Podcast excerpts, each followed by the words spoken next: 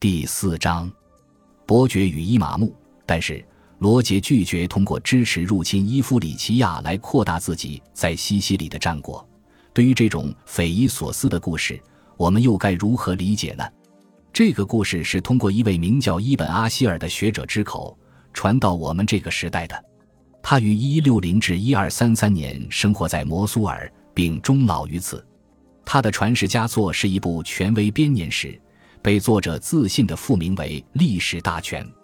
伊本·阿希尔治学严谨，以洋洋洒洒数十万字的鸿篇巨制记叙世界历史，全景式描述了始自创造世界，直至他自己平生所见的广大伊斯兰世界里所发生的政治和军事斗争，并常常以极富洞察力的目光为读者透析史实。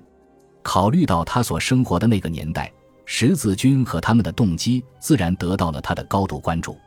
在他有生之年，圣战常于地中海盆地以波澜壮阔之势兴起，他对此进行了严肃认真的思考。他将责任归咎于西西里的罗杰，这一结论很重要，即便此事不能单凭表面理解。鲍德温这一人物很可能指的就是未来的耶路撒冷国王鲍德温一世。但上文中两人之间的这种交流尚无确凿证据。伊本阿希尔很可能是将他对在圣地发生的十字军东征所持的后见之明，与一个更具当地绅士和口味的特定故事整合在一起。根据编年史作者马拉泰拉的记述，在一零八七年，伊夫里奇亚遭受了一场水陆两栖攻击，来犯者是由比萨商人组织的一支军队。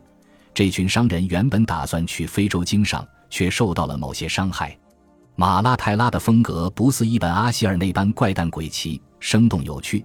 他只是简单的提到，比萨人提议将伊夫里奇亚的王冠赠予罗杰，如果罗杰能派兵帮助他们占领马赫迪耶城的话。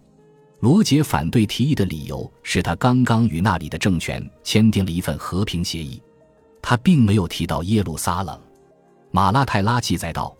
比萨人自己与其里统治者达成了协议，在接受一笔赔款后，放过了马赫迪耶城。然而，这一事件依然大有深意。当伊本阿希尔在引入他关于罗杰伯爵和伊夫里奇亚现状的故事时，将其放在一个更为广阔的地中海背景之下。就在诺曼人征服西西里并且威胁伊夫里奇亚海岸的大约同一时间，阿希尔写道。他们还占领了托莱多城和西班牙其他城市，后来他们又夺取了其他地区，正如你将看到的那样。而事实上，他们确实这么做了。在西班牙、北非、地中海诸岛以及其他地方，在第一次十字军东征开始之前的数十年间，不同信仰的敌对统治者之间爆发冲突已是司空见惯。这些并不是宗教战争，事实上。宗教常常被非常明显的置于商业和地缘政治的考量之下，但这些战争确实在教徒之间进行，而且他们产生的后果延及数代人之后，以至于在伊本阿希尔的时代仍然呈现出显而易见的影响。将争夺领土的战争与基于信仰和教义所发动的战争，获取宗教之无上地位的目标整合在一起。这一做法将在发动一场长达二百多年的战争中发挥关键作用。这场冲突的主要表述形式是为唯一的真正信仰而战。